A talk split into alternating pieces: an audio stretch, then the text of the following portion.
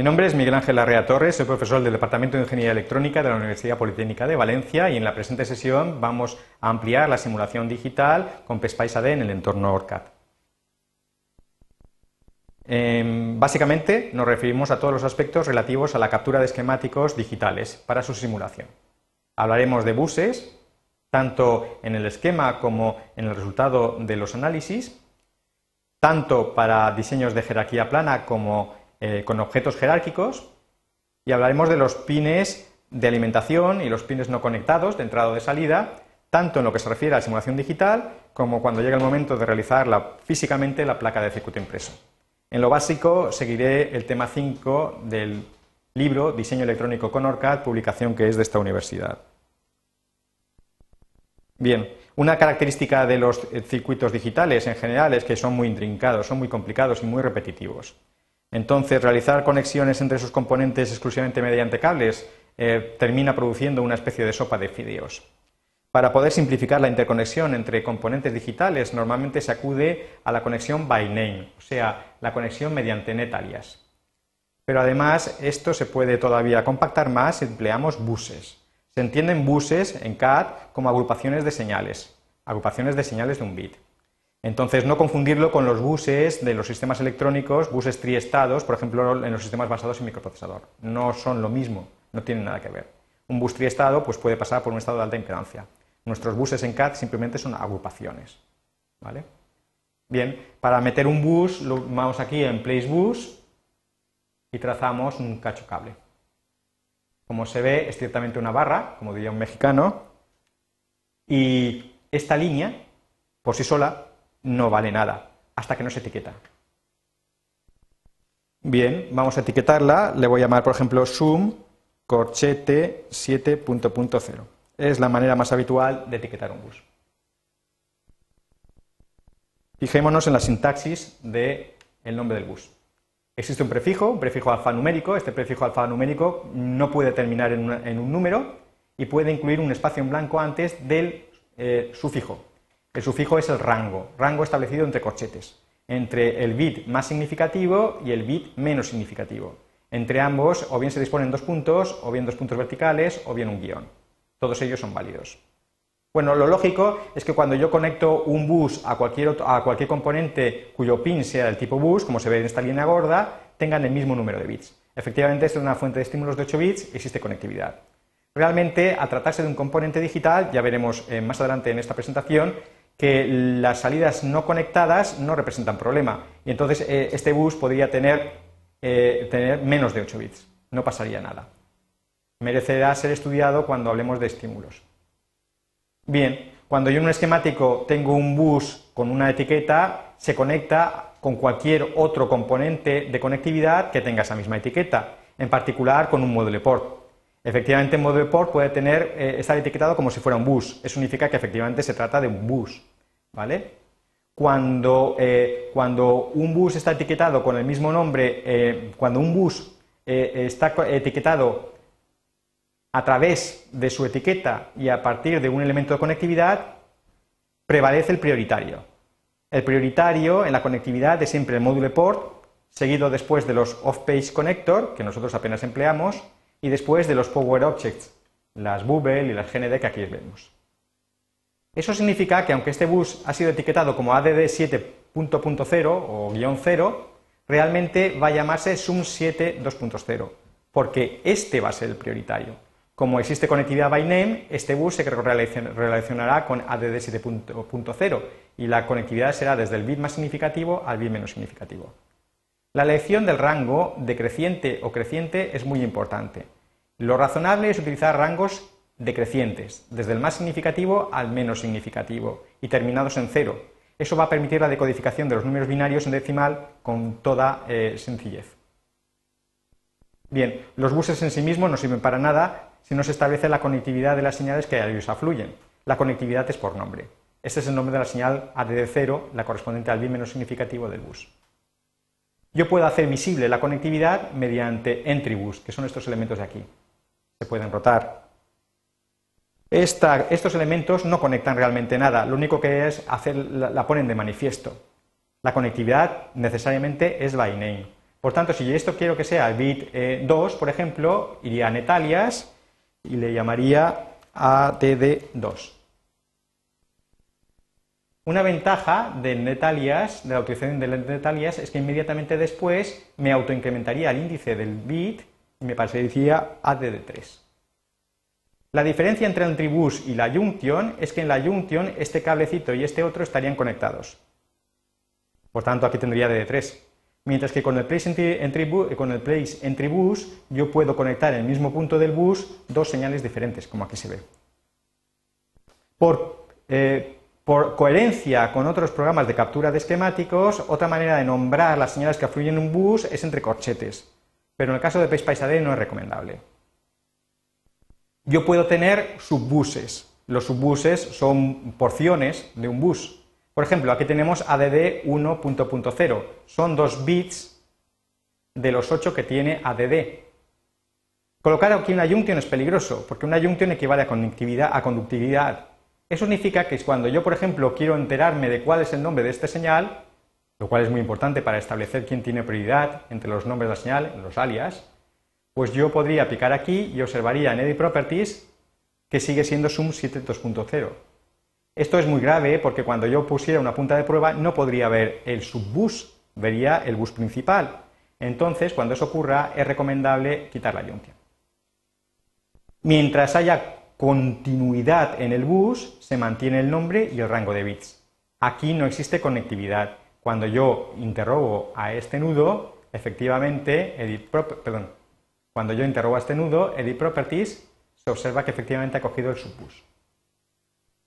Como hemos dicho, un nudo puede tener diversos alias. Hemos dicho que el prioritario sería module port, of page connector, componentes globales, los obtenidos directamente del netalias y finalmente el nombre que sería más débil, el menos prioritario, sería el que el sistema hubiera dado a cada, a cada nudo o a, a cada cable o a cada bus automáticamente. Lo importante es que mediante esos netalias se pueden realizar conectividades. Por ejemplo, aquí tenemos 7 bits y los he nombrado AD0 2.6, SIFT 1 2.7. La conectividad se realiza de derecha a izquierda. ADD0 conecta con Shift 1, ADD2 conecta con Shift 2 y así sucesivamente. Si después cojo ADD7, el bit más significativo, y lo llevo a Shift 0, lo que acabo de realizar en esta porción de esquemático es un eh, desplazamiento al cíclico a la izquierda de los bits de ADD en Shift. Es muy importante la coherencia. Cuando yo dibujo un bus a cualquier puerto, si no casan en, rango, tengo un problema. Imaginémonos que pongo aquí una línea de bus y le doy el nombre, por ejemplo, pues incorchete 4.1, eh, pongo por caso, Evidentemente se trata de un bus de 4 bits. Cuando hago esto, se observa que no existe conectividad, porque el puerto, como vemos, es de un solo bit, mientras que aquí hay, aquí 4. Solo cuando sean coherentes en rango, entonces habrá conectividad. Es muy importante primero establecer los puertos y etiquetarlos y después trazar los buses.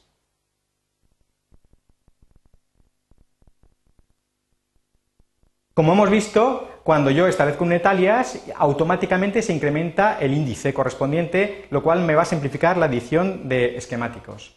Además, existe otra herramienta que me va a facilitar confeccionar esquemáticos basados en buses. Efectivamente, yo puedo, por ejemplo, coger esta porción de, de esquemático y que cuando hago control arrastre del conjunto, vemos que automáticamente se incrementa el índice. Al hacer esto, control arrastre, he definido un vector de desplazamiento y cuando yo hago edit y cuando yo hago F4, edit repeat, a ver, me ha salido bien esta vez, tengo que repetirlo, ¿vale? Control arrastre y si le doy F4, vemos cómo se incrementan automáticamente los índices. Este comportamiento es totalmente distinto si en vez de coger, en vez de coger el, conjunto de la porción del esquemático, selecciono el extremo. Cuando hago control arrastre, como se ve, lo único que cojo es el cable. Igualmente, si yo hubiera cogido el conjunto y hubiera seleccionado del tiador, a ver si me sale esta vez.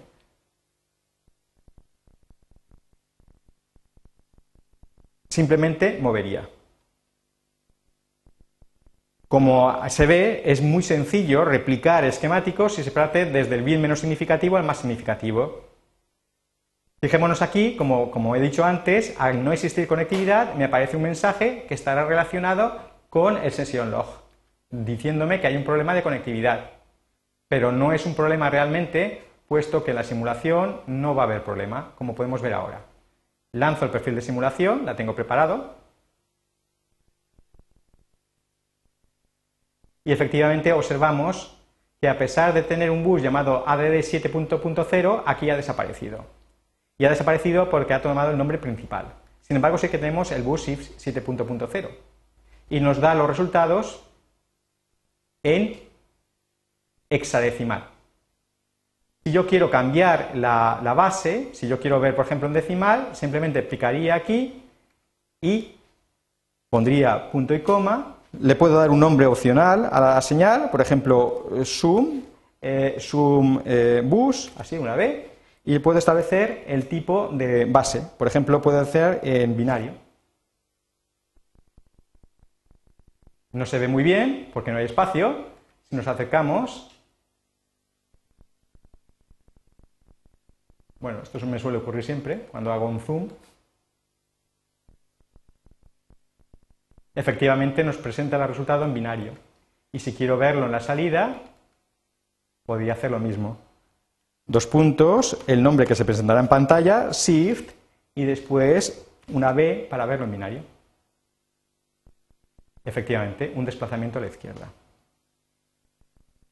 Es muy importante, lo hemos visto, que en realidad lo que estamos viendo es el nombre del bus entre corchetes y aquí dos puntos verticales no dos puntos horizontales ni un guion, solo dos puntos verticales. Y estas llaves de aquí actúan generando lo que se denomina un agregado. El bus en sí mismo a la hora de analizar los resultados no existe, existe como mucho como agregado. Aquí tenemos las señales principales y sus alias. Vemos los nombres que han predominado. Si doy alias names podemos ver también sus nombres alternativos. Igual que le he hecho para obtener resultados gráficos, dispongo de vectores de test. Podría con place en special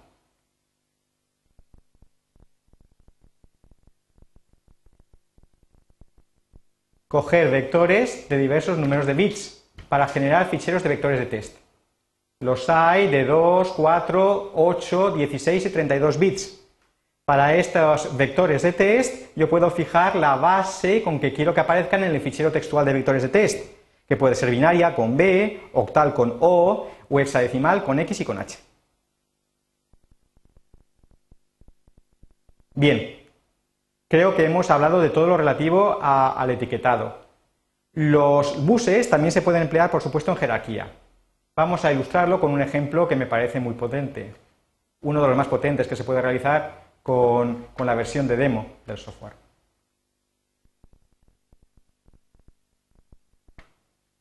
Bien.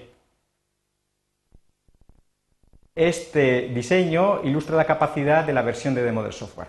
Se trata de un sumador de dos palabras de 4 bits, con acarreo de entrada y acarreo de salida. Como se observa, he utilizado un bus de estímulos para repartir las señales del estímulo entre los dos operandos de 4 bits. Se observa que he empleado una estructura jerárquica, un bloque jerárquico, y efectivamente los eh, puertos, los pines del bloque jerárquico, tienen un etiquetado en formato bus. A partir de ese momento tienen estructura tipo bus. Bajando en jerarquía, tengo también símbolos jerárquicos he hecho que mi sumador de palabras de 4 bits se comportan en dos, semisumadores, eh, dos sumadores de palabras de 2 bits. Y efectivamente aquí aparece el etiquetado. Los buses iniciales los he repartido en subbuses. Y el símbolo también tiene pines tipo bus. Podemos ver editando el componente. Efectivamente, son pines del tipo bus. Se ve porque son anchos. Si edito sus propiedades, efectivamente el nombre es el que define el tipo de bus. Al generar automáticamente el pin aparecerá de with bus y no escalar, que sería de un solo bit. Más abajo he vuelto a utilizar bloques, he, utilizado un símbolo con, con, de un sumador completo de dos, de dos bits e incluso abajo he utilizado con bloques jerárquicos dos semisumadores. El diseño es realmente complicado. Tengo hasta ocho semisumadores. Los podría extender así. Observamos todos sus componentes. Bien, voy a simularlos.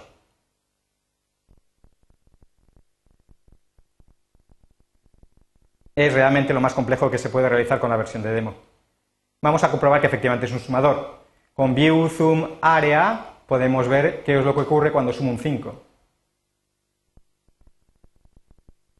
Claro, yo no sé ustedes, pero yo no me acostumbro todavía al hexadecimal. Entonces me gustaría verlo en decimal y así podríamos contemplar el resultado. Clico dos veces y pondría, por ejemplo, eh, A, bus. Fijémonos que no puedo utilizar el prefijo decimal. Ha quedado aquí. Si me molesta dónde está, puedo venirme aquí abajo y hago edit paste y ya está. Ahora voy a, bueno, al contrario, tengo que dejarlo. Cojo el B, voy a hacer lo mismo.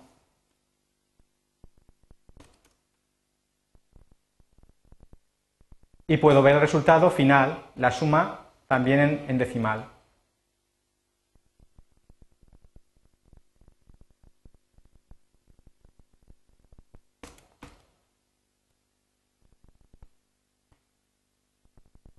Uy, me he equivocado.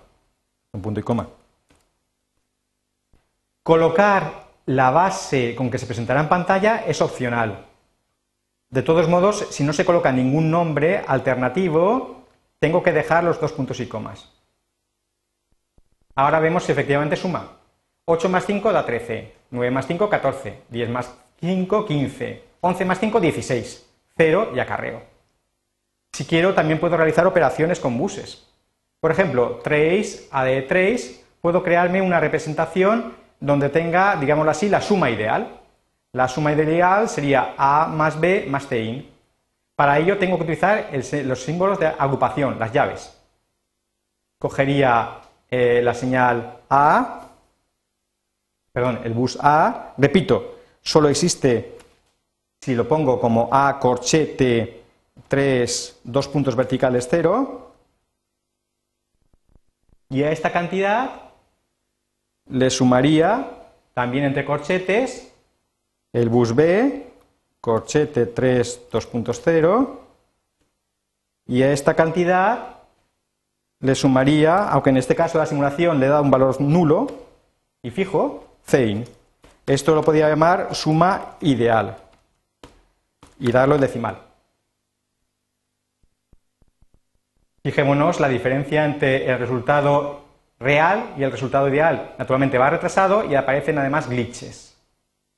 Podemos ver la suma real como una agrupación de la carrera de salida y la suma SB. Aquí sí que puedo poner trace, add trace y cogería la agrupación, repito, entre llaves, del bit cout y después por orden sum corchete 3. perdón, vertical. Y cierro la llave. Esto se denomina agregado. Agrupación o agregado no es más que ordenar los bits y le doy entidad de bus gracias a las llaves. Le puedo llamar, por ejemplo, suma real.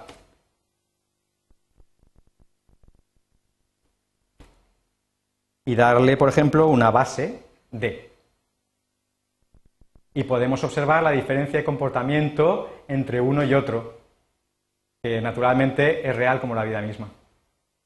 Vemos el 11, el cambio al 12 se produce en esta zona, fijémonos que hay un momento en que se obtiene un valor que no podemos apreciar por el zoom que tenemos, pasa por 8 y alcanza el 12. Entonces, naturalmente es cuando viene, es, resulta útil invocar los cursores, colocar el primero en el resultado real, el segundo en el ideal y mediante las transiciones, la siguiente y la posterior, podría cambiar a que hasta aquí 812 y aquí colocaría el segundo cursor y veríamos que el tiempo de propagación de la salida 12, la salida ideal, en este caso han sido 70 nanosegundos. Tendría que ir evaluando todas las posibles transiciones y evidentemente la más lenta es la que definiría el funcionamiento del circuito.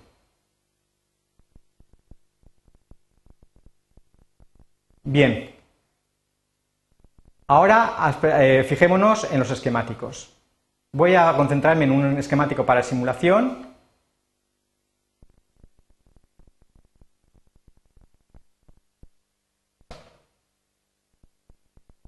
y aquí lo tengo. Este es un esquemático de simulación. Y lo primero que me llama la atención al ver el componente es que no aparecen para nada las alimentaciones. En la simulación analógica es necesario dar contenido a las alimentaciones, conectándolas a las fuentes de tensión oportunas, mientras que en la simulación digital no es necesaria. En la simulación digital, que es una simulación abstracta, el estado de las alimentaciones no importa. Se presupone que el circuito real va a ser alimentado. Esa presuposición, naturalmente, tendrá que concretarse a la hora de hacer la placa de circuito impreso. Efectivamente, los componentes digitales tienen sus pines de alimentación invisibles. Yo puedo seleccionar y hago Edit Properties y fijémonos que una de sus propiedades es esta que dice aquí, Power Pins Visible. No. Al no ser visibles los pines, de, eh, los pines de potencia, se supone que existirá conectividad con ellos, una conectividad global by name. Yo puedo ver los pines de alimentación del circuito digital si habilito esto. Una vez habilitada la visibilidad de los pines de alimentación, puedo seleccionarlos y ver sus propiedades. Voy a coger los dos y voy a ver sus propiedades. Efectivamente, aquí están los dos pines.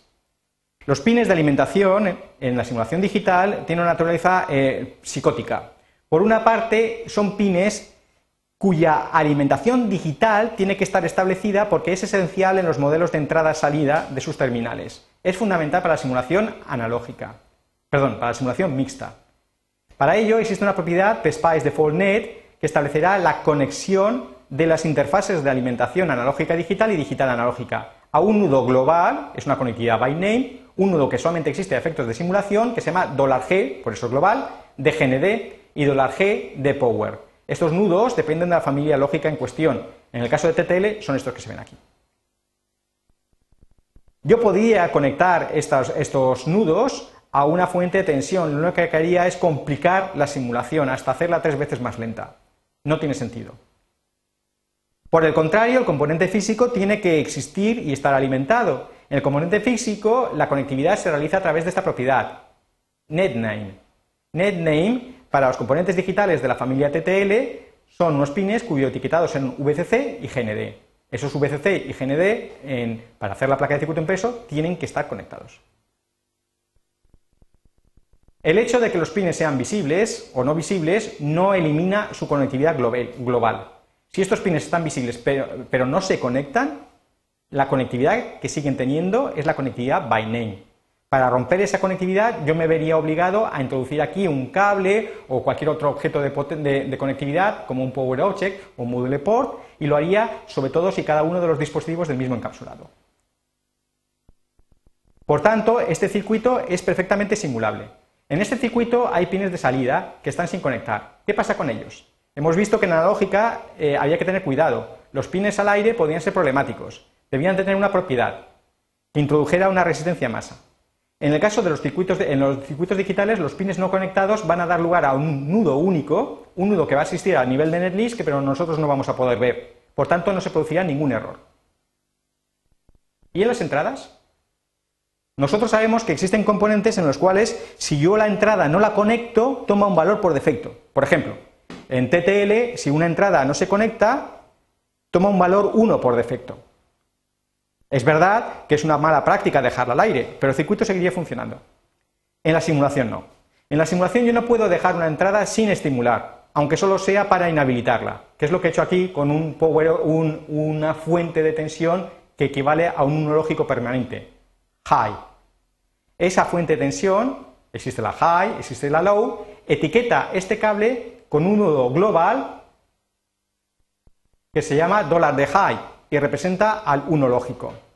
de low representa al nudo lógico 0 y ambos tienen una significación eléctrica porque tienen que ver con el modelo de entrada-salida de los pines del dispositivo digital y por tanto relacionados con $G de power y $G de GND, en definitiva son 0 y 5 voltios para el componente TTL. Ahora sí, sí, con todas las entradas definidas, bien a niveles fijos, bien con estímulos, no importa que la alguna salida esté sin conectar, puedo realizar una simulación. Efectivamente, aquí hay una simulación y se observa cómo el circuito está funcionando. En este caso va contando. Si yo en este esquemático hubiera dejado esta entrada al aire, la simulación abortaría. Bien, la simulación es abstracta, pero yo tendría que hacer una placa de circuito impreso y tendría que concretar el hecho de que esto estuviera un 1 permanente, o sea, una tensión parecida a VCC, y que se conectaran estos pines. Efectivamente, si yo tuviera que hacer un esquemático para, esa, eh, para hacerlo a la placa de circuito, llevarlo a la placa de circuito impreso, cogería esta de aquí.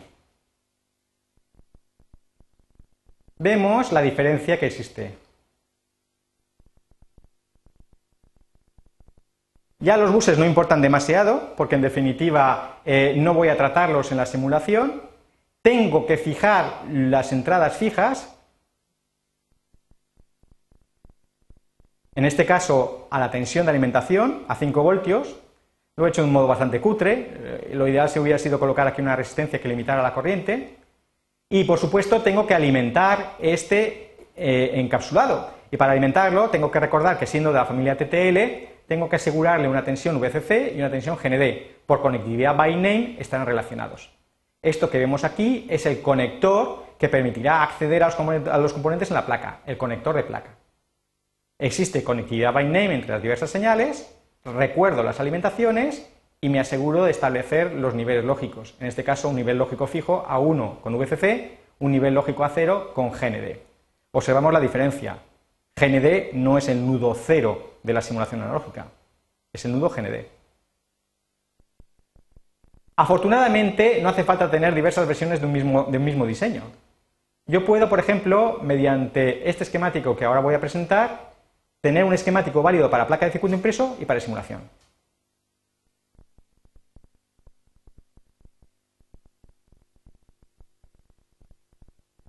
Efectivamente, este esquemático me permite simular y a la vez me permite hacer la placa de circuito impreso.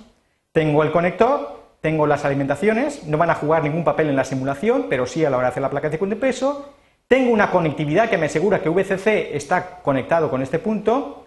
Fijémonos que al etiquetar esta señal como VCC lo conectaré en la placa, al etiquetarlo con una fuente de estímulos high le aseguraré un 1 lógico, ¿Y qué pasa? ¿Qué ocurre cuando yo simulo un esquemático donde hay componentes que no tienen modelo? El conector no tiene modelo, es un elemento físico sin modelización en PSPICE aunque podría tener un modelo aunque solamente fueran sus aspectos pasivos. Cuando eso ocurre yo lanzo una simulación, me da un mensaje de error. Pero la simulación existe exactamente igual. Ese mensaje de error no es otra cosa que un aviso indicándome que este componente carece de modelo y por tanto efectos de simulación es como si no existiera. Si yo edito, me dice, no hay una template, un modelo PSPICE para J1A, se ignora.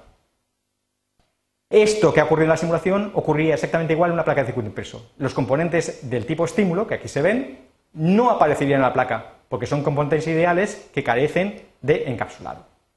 Con esto he finalizado todos los aspectos relativos a la captura de esquemáticos de, eh, de circuitos digitales, en los aspectos básicos de buses y los pines de alimentación y no conectados.